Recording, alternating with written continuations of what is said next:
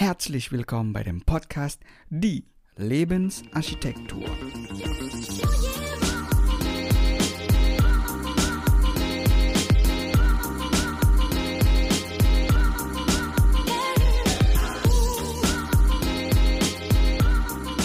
Yo, was geht ab, Freunde der Freude? Ich hoffe, euch geht es gut, ihr seid alle gesund und auch happy.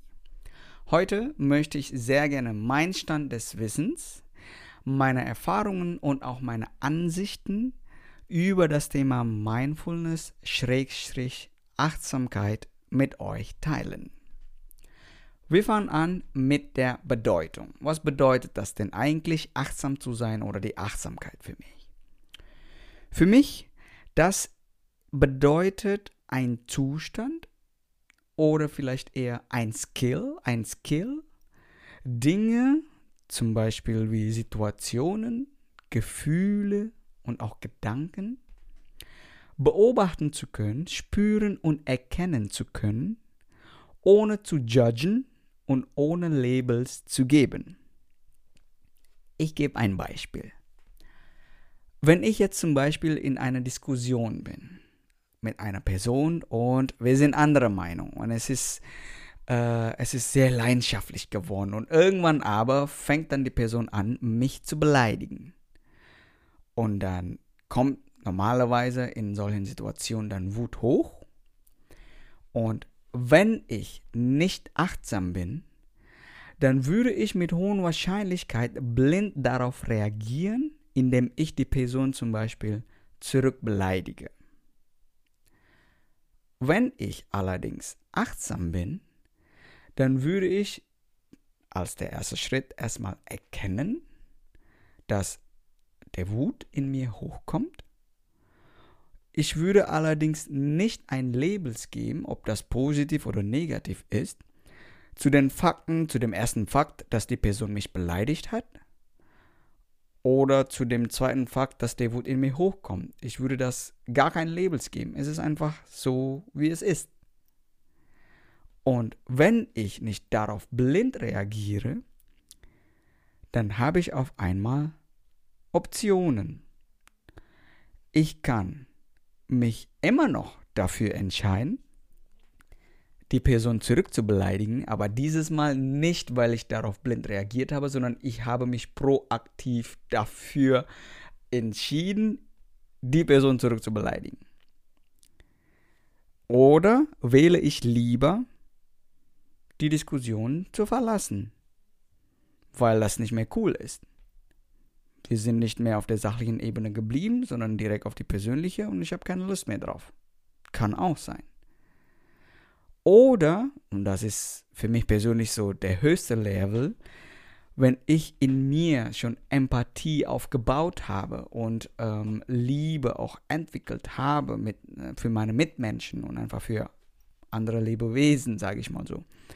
Wenn ich das bereits entwickelt habe, dann hätte ich auch die Option, die Diskussion zu verlassen und gleichzeitig die Person vielleicht auch alles Gute und alles Liebe wünschen, weil mit hoher Wahrscheinlichkeit geht es der Person nicht gut. Oder ich glaube ganz fest daran, dass es nur Menschen, die sich in einem unglücklichen Zustand befinden, nur diese Menschen können auch negativen Vibes zu, den, zu der Welt also verbreiten. Und das ist für mich sehr, sehr wichtig, diese Option und diese Wahl zu haben. Und deshalb ist das auch wirklich wichtig für mich, ähm, achtsam zu sein und mindful zu leben. Weil das schafft dann einen Abstand zwischen mir, zwischen uns und unseren Gedanken, zwischen uns und unseren Gefühlen. Und wenn wir eben diesen Abstand haben und eben diese Optionen dann auch haben, auf einmal haben wir Kontrolle, sage ich mal so, Kontrolle über darüber, wie wir das möchten, wie es uns geht. Was ich damit meine ist, ich habe das auch schon öfters gesagt in den vorherigen äh, Folgen auch wahrscheinlich schon, ähm, ich glaube ganz fest daran, dass es sehr viele Dinge in, in diesem Leben gibt, die wir gar nicht ändern können. Aber die Reaktionen darauf sind immer in unserer Hand. Wir können uns immer für irgendwas entscheiden. Zum Beispiel, wenn wir jetzt zurück zu dem vorherigen Beispiel, ich kann mich für Liebe entscheiden und einfach, jo, alles gut, ist nicht mehr so cool und verlasse ich die Diskussion. Oder ich kann mich für Wut entscheiden, proaktiv, jo, nee, ich beleidige dich lieber zurück. Und wenn ich diese Option habe, das bedeutet, dass ich Freiheit habe. Ich kann wählen. Und gleichzeitig auch, das ist auch ein wichtiger Punkt, in der Freiheit liegt die Verantwortung. Das ist eine Münze für mich. Was bedeutet das? Wenn ich jetzt diese Freiheit habe, habe zu wählen, ja, wie ich vorhin schon beschrieben habe, dann bin ich automatisch auch verantwortlich für mein Leben. Ich bin verantwortlich dafür, wie es mir geht. Und ich finde das auch gut so, dass unser Glück oder unsere Freude nicht abhängig von irgendwelchen Außenfaktoren sind, weil das ist, das können wir sowieso nicht kontrollieren, ne? Und das ist dann so wie Gambling, wenn wir dann unsere Freude woanders so, so, so, so festmachen, sondern lieber verantwortlich für sein eigenes Leben. Und nochmal, warum Achtsamkeit auch sehr wichtig ist, ähm, das macht uns dann nicht mehr attached zu unseren Gefühlen und unseren Gedanken, beziehungsweise wir sind nicht mehr attached mit, unseren, mit unserem Ego. Wir identifizieren uns nicht mehr mit unserem Ego. Jetzt vielleicht möchte ich ein bisschen erklären meine Definition von Ego oder mein Verständnis über Ego, über den Begriff Ego, ja. Ego ist für mich ein Bild, was wir in unserem Leben bewusst oder unbewusst aufgebaut haben. Das ist ein Bild oder ein Image von uns selbst. Ich habe zu dem Thema Ego eine persönliche Story. Und zwar, ähm, es ist so, ich komme ja aus einer, sage ich mal so, nicht ultrareichen Familie. Meine Eltern haben alles gegeben, damit ich überhaupt studieren konnte. Ähm, wir haben damals auch so vereinbart, ja, das war eigentlich so eine Ich weiß, du weißt Situation. Wir haben das nicht so vertraglich vereinbart, aber ich weiß, dass die nur ein One-Way-Ticket schaffen konnten. Und, Verzeihung. Und wie ich hier überlebe, ist eigentlich so, ja, muss ich dann irgendwie arbeiten. Und so war das auch. Von Tag 1 eigentlich habe ich nie äh, nach Geld gefragt und ich war auch eigentlich ständig in diesem, ja, ich würde das vielleicht so als Survival Mode.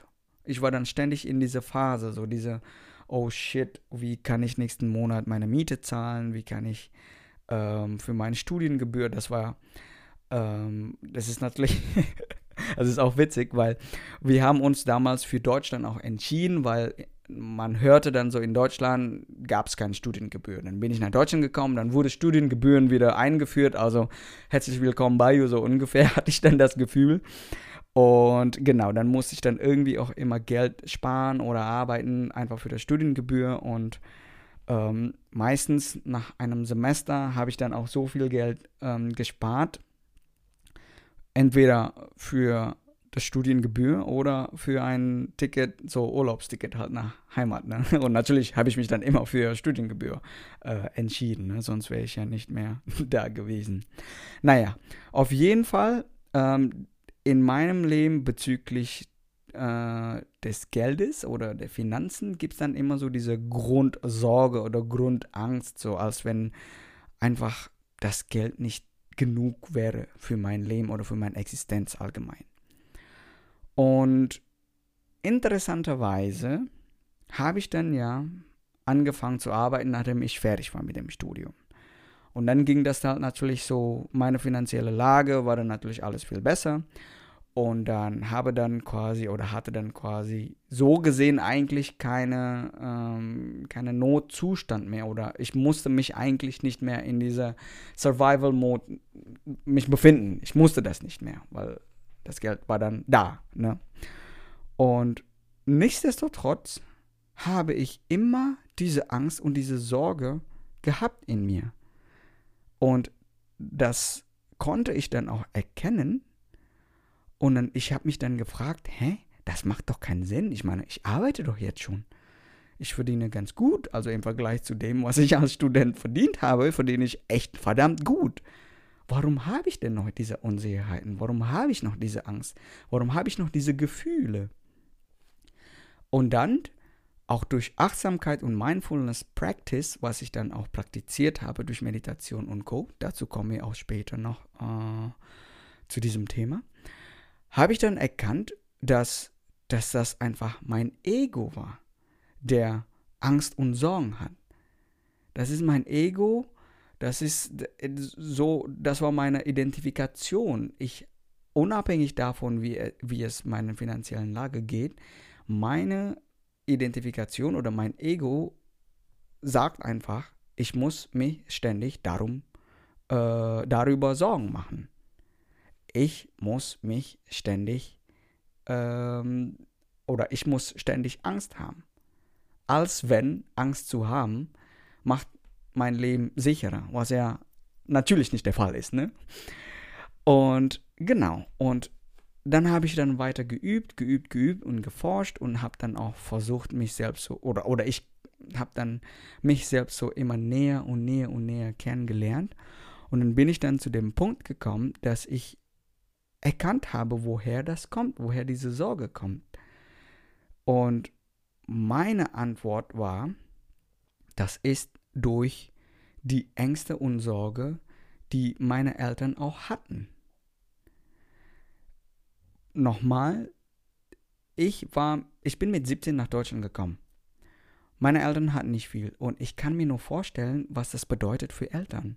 Wie viel Angst und Sorgen auch so da, da dabei entstehen müssen, glaube ich. Wenn, ja, ich schicke mal so mein, mein Kind oder meinen Kindern halt so nach Ausland und keine Ahnung, ich weiß auch, dass ich eigentlich finanziell nicht leisten kann und vielleicht kann meine Mama einfach nur jeden Tag beten, dass ich nicht im Bahnhof schlafe. Keine Ahnung. Und es war auch tatsächlich so. Ich habe meinen Eltern auch immer gesagt, mir geht's gut, aber die waren dann, sie waren immer so sorgvoll, bis wir dann in der Lage waren, mein Bruder und ich, meine Eltern nach Deutschland einzuladen und sie dann mit deren eigenen Augen äh, gesehen haben, wie es uns eigentlich wirklich geht, so, ne, in welcher Wohnung wir wohnen und so weiter und so fort. Und zurück zu dem Thema Ego und dieses Bild und dieses Image, das habe ich dann auch einfach mitgenommen von meinen Eltern. Und es ist jetzt nicht eine Schuldschieberei, das ist Schuld meiner Eltern. Nein, das ist überhaupt nicht der Fall. Aber dadurch, dass ich das jetzt verstanden habe und die Situation so neutral beobachten konnte, entwickelte auch Empathie in mir, dass shit, ja, so ging es meinen Eltern. Und das bedeutet aber nicht, dass ich auch so sein muss. Ich kann auch mit einem ganz anderen Vertrauen mein Leben führen. Und ich sage auch nicht, ich bin besser als meine Eltern oder was auch immer, sondern das Gegenteil. Ich versuche dann jetzt wirklich meinen Eltern so zu sagen, Mom, Pap, mir geht es gut. Allerdings, ich kann nicht eure Sorge dämmen. Das könnt nur ihr. Was ich hier nur sagen kann, ist, die tatsächliche Situation. Aber diese Fantasie, die ihr in eurem, in, in, in eurem Kopf habt, das, das, das kann ich nicht wegmachen. Das könnt nur ihr. Und ich hoffe auch vom tiefsten Herzen, dass ihr daran arbeitet, keine Sorge und keine Ängste mehr zu haben, weil es ist einfach vergeudete Zeit und vergeudete Stimmung. Ne? Also das, das, das, das Leben macht keinen Spaß, wenn du halt ständig in so einem Survival-Modus, dann bist du ständig unter Strom und dann bist du dann sehr, sehr anxious und so weiter und so fort. Und das, also Achtsamkeit hilft mir, diesen Prozess zu gehen, diese Empathie aufzubauen. Achtsamkeit und Mindfulness hilft mir, diesen Abstand zu nehmen von meinem Ego. Ich identifiziere mich nicht mehr mit meinem Ego, sondern ich kann mich jetzt bewusst entscheiden, was für eine Person ich sein möchte. Und das, ich mache dann daraus meine Wahrheit und ich muss nicht eine Copy-Paste von irgendwelchen Wahrheiten von außen dann machen für mein Leben. Und ja, wie, wie mache ich das? Oder was, wie sind denn so, was ist denn so die konkrete Schritte von Mindfulness Practices, ja? Ich erzähle vielleicht dann so auch über mein, mein, mein Step, wie ich dann zu dem Thema Mindfulness überhaupt gekommen bin. Das war ab dem Jahr 2015. Ähm, davor haben meine Eltern einen Vipassana-Kurs. Das ist ein 10 Tage ähm, Meditationskurs. Und in diesem Kurs darf man nicht miteinander reden, darf man nicht irgendwas zum Schreiben machen, darf man nicht Journaling, man darf keinen Sport machen, also man darf gar nichts, außer mit sich selbst zu beschäftigen und zu meditieren. Man meditiert, keine Ahnung, täglich so sieben bis acht Stunden und der Gong morgens ist um halb vier, nee, um halb fünf, genau. Und dann die erste Meditationsrunde ist um fünf. Mein Dad hatte das gemacht und er hat zweimal gebraucht, bis er den Kurs abgeschlossen hat. Beim ersten Mal hat er abgebrochen, ich glaube am Tag sechs oder so. Naja, auf jeden Fall, er hat mir dann darüber erzählt. Er hat mir dann diese Plus und Minus von Meditation erzählt und ich in dem Zeitpunkt hatte nichts mit Mindfulness oder Meditation oder irgendwas. Ich hatte nichts damit zu tun. Und ich war dann so, aha, aha, was? Meditation? Gut, entspannt? Aha. so ungefähr, ne? Und dann war ich fertig mit meinem Studium, mit meinem Bachelor. Und dann hatte ich dann noch so ein bisschen Zeit, bis mein Masterstudium anfing. Und dann habe ich mir gedacht, weißt du was? Damit ich mich einfach mit meinem Vater besser unterhalten kann, ich mache auch diesen Kurs. 10 Tages Meditationskurs, passt schon. Pascho, Pascho. Und dann, Gott sei Dank, habe ich dann recherchiert und dann, es gibt auch diesen Kurs in Deutschland, wird auch angeboten in der Stadt namens Triebel. Und habe dann den Kurs, habe mich dort angemeldet, habe dann den Kurs gemacht und ich dachte so, shit, wie soll ich denn so zehn Tage lang Schneidersitz machen und so weiter und so fort. Ne? Und dann konnte ich schnell feststellen, am Tag zwei oder so, dass das Sitzen ist eigentlich das kleinste Problem von Meditation, so allgemein. Und ja, dann habe ich dann den Kurs auch absolviert und zum ersten Mal in meinem Leben habe ich dann auch so, oder hm, wie soll ich das sagen, ja? Danach haben wir uns dann noch mehr ausgetauscht, ich und meine Eltern, und da konnten wir uns einfach besser verstehen, ohne wirklich Wörter zu nutzen. Keine Ahnung, da sind dann so diese Gefühle, die man auch einfach nicht mit Wörtern ähm, beschreiben kann. Und das ist so eine, ja, ich weiß, was du meinst, du weißt, was ich meine, Situation und das war auch ziemlich cool. Und das war tatsächlich eine life-changing Experience für mich, weil ich seitdem einfach mit dem Thema Meditation und Achtsamkeit und Mindfulness, äh, dass ich dann da dass ich mich einfach mit dem Thema dann auch so mehr beschäftige. Und ja, das zweite Mal, wann ich den Kurs gemacht habe, war letztes Jahr ähm, 2019 Weihnachten und Silvester auch 2020, also neulich, noch nicht mal vor einem Jahr. Und ja, das ist dann so mein erster Treffpunkt oder Berührungspunkt mit dem Thema Mindfulness. Und konkret, was du vielleicht auch probieren kannst zu Hause, ist, äh, fange an zum Beispiel deine Atmung einfach zu beobachten. Und dort in Vipassana äh, wird dann so beigebracht, ähm, dass du deine Atmung nicht regulieren musst. Also das ist nicht Pranayama-Übung, wo du deine Atmung wirklich regulierst, ja, sondern einfach so wie sie ist. Wie du spürst dann, wie die Luft reinkommt in deine Nasenlöchern, und wenn du dann ausatmest, wie die Luft dann so deine, den Bereich von dem Oberlippen dann auch berührt und das einfach nur beobachten. Und das ist dann so eine konkrete Practice von Mindfulness Practice. Und ich, ich war auch super extrem skeptisch am Anfang, ne? Hey, ich muss einfach nur die Luft beobachten und oh mein Gott, probiere das. Du wirst dann auch merken, dass unsere Gedanken, das sind einfach wirklich wie wilde Pferden. Du ich konnte noch nicht mal schaffen, so innerhalb 10 Sekunden das zu machen. Dann meine Gedanke fängt dann auf einmal an, so, oh ja, was soll ich denn heute Abend essen? Ich habe dann noch Hunger, morgen früh muss ich früh aufstehen und dies und das. Und dann fliegen dann so die Gedanken und das ist einfach verdammt crazy. Ich habe nicht damit gerechnet, dass es so schwierig ist. Und was kann man denn gewinnen durch diese Übung? Durch diese Übung gewinnt man eben die Fähigkeit, einfach Dinge zu beobachten, so wie sie ist.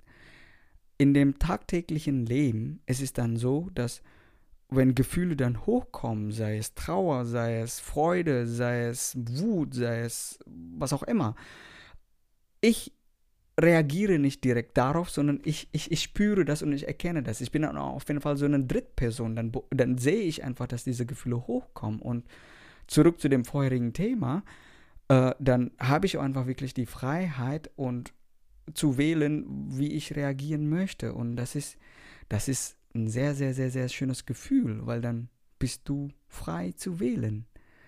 Und meistens ist das so leider, dass ähm, viele Menschen ähm, üben dann Mindfulness oder Achtsamkeit, wenn irgendwas Schlimmes im Leben passieren. Ne? Zum Beispiel auch mit dem Thema Dankbarkeit. Dankbarkeit ist auch eine sehr, sehr, sehr, sehr starke Mindfulness-Übung. Ist einfach wirklich so zu erkennen, so ich, ich sage das immer mit dem Wort so Dankbarkeitsradar. Ich verstecke meine Dankbarkeitsradar, indem ich versuche wirklich zu suchen, wofür kann ich heute dankbar sein. Ne? Den Satz hörst du immer wieder. Aber wenn du das wirklich tagtäglich machst, wofür kann ich heute dankbar sein? Und dann wirst du erkennen, du brauchst nicht zu warten, so, jo, ich wurde promoviert oder jo, ich wurde angenommen, ich habe Geld bekommen, ich habe ein neues iPhone oder was auch immer. Dann fängst du an, dich nicht nur für solche, sage ich mal so, Events dich zu bedanken, sondern wirklich für die kleinste Tatsache, dass wir jetzt noch atmen können, dann bist du auf einmal dankbar dafür. Dass du jetzt dieses Video sehen kannst, dann hast du ein Handy oder ein Laptop. Dass du auch einfach sehen können, dann bedeutet das, dass du Augen hast.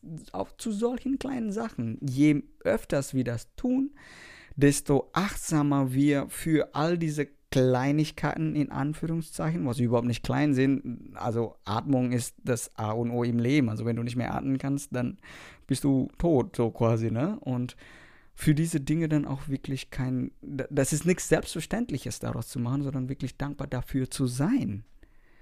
Und viele üben das erst so, wenn man so, sag ich mal so, ein Beispiel, ja, einfach nur ein Beispiel, ähm, einen Unfall hat, ne?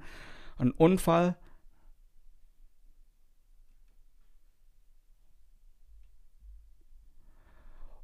Und dann hat man so eine, ja, wie sagt man das so, so, so beinahe tot, also fast gestorben und dann auf einmal sieht man die Welt auch einfach ganz anders. Dann merkt man so, ach, die Menge des Geldes, die ich habe im Konto, die bedeuten doch nicht mehr so viel, denn das Leben ist doch was ganz anderes als nur Fame und Money and everything und all das Materielle, was ich dachte, das Ziel des Lebens ist. Und meine Einladung ist, ähm, lass uns gemeinsam Achtsamkeit und Mindfulness zu üben und zu praktizieren in unserem tagtäglichen Leben, ohne diese Notwendigkeit zu haben in unserem Leben. Also ohne wirklich, dass wir so an der Kante des Lebens stehen und dann sagen so, uh, dann ist es doch nicht alles, was ich dachte, ist. Ne? Also ohne wirklich solche Zustände wirklich haben zu müssen in unserem Leben. Und du wirst merken, wie geiler das auch einfach ist, diese Achtsamkeit zu haben in unserem Leben und wie frei du bist und du hast Wahl und du kannst dich immer für Liebe entscheiden. Das klingt so ein bisschen so cheesy und ich muss auch zugeben, zum Beispiel so, es gibt ja jetzt auch viele Leute, die über das Thema Mindfulness und Achtsamkeit und so auch sprechen, aber viele das ist ich persönlich, ja, subjektiv, ja. Viele sagen das so ein bisschen so zu, weiß ich nicht, zu, zu, zu esoterisch vielleicht. Und ähm, dann kann ich mich kaum so relaten. Aber manche Dinge sage ich ja auch genau in dem gleichen Satz. Also man kann sich immer für Liebe wählen. Fakt ist es einfach so. Und auch Liebe zu sich das, dann kommen wir dann wieder zu dem Thema Selbstliebe, dass Selbstliebe überhaupt nichts mit Narzissmus zu tun hat, sondern das hat nichts mit Egoismus zu tun hat, sondern man muss sich, bin ich auch stark der Meinung, man muss sich selbst lieben, bevor man auch Liebe anderen Menschen oder der Welt auch teilen kann. Man muss seine Kanne erstmal füllen, bevor man den Tee mit seinen Freunden teilen kann. Daran glaube ich wirklich ganz fest. Ne? Und ja, das ist dann wirklich so meine Einladung. Also ähm, es gibt sehr viele Arten von Meditation auch heutzutage. Es gibt Guided Meditation, könnt ihr dann auch bei YouTube auch so viele Dinge äh, finden. Ähm, zum Beispiel eine Person auch, den ihr auch abchecken könnt, ist ähm, Dr. Joe Dispenza. Der ist auch richtig stark. Der erklärt das oder der baut so eine Brücke zwischen diese esoterische, das was ich vorhin gesagt habe, und Science. Ne? So dass all das, was ähm, erklärt wird, immer mit Science oder hat so ein, so ein Scientific Backups. Ne? Und das ist dann wirklich sehr wichtig, auch einfach für unser Verständnis. Dann versteht man das auch viel oder ich kann auch sehr viel verstehen von dem, was er so mitteilt. Und ja, versuche eben, also von mir, also meine Vorschläge ist, diese zwei kleine Mini-Achtsamkeitsübungen, die du jetzt schon anfangen kannst und implementieren kannst in deinem Leben, ist, versuche deine Atmung zu beobachten, auch wenn du jetzt gerade in, hektisch, in, in Hektik bist. Ne? Und das ist auch ein Indikator. Wenn du denkst, dass du keine Zeit hast für Achtsamkeitsübungen, für fünf Minuten deine Atmung zu beobachten, wenn du denkst, boah, ich verliere dann dadurch Zeit, ich habe so viel zu tun hier. Das ist der beste Indikator, der dir dann zeigt, dass genau dann musst du das machen. Genauso dann musst du diese Übung machen, um wirklich runterzukommen und wirklich dir selbst zu überzeugen, yo, es ist alles gut. Es ist, es, es ist alles gut. Es gibt viele Dinge, die ich erledigen muss, aber jetzt, hier und jetzt, in diesem Moment, es ist alles gut. Ich atme noch und es ist, es ist schön. Es ist, es ist einfach schön. Und die zweite Übung ist das mit der Dankbarkeitsradar. Also versuche, ich mache das immer mit Schreiben, weil ich finde auch mit Schreiben, dann, dann, dann ist das auch einfach stärker, glaube ich ganz fest dran. Aber jede Person oder du kannst das so machen, so wie du willst. Kannst du einfach überlegen, kannst du laut sagen, kannst du auch schreiben wie du es möchtest, aber fokussiere dich und versuche zu beantworten diese Frage, ne? Wofür bist du heute dankbar und das jeden Tag?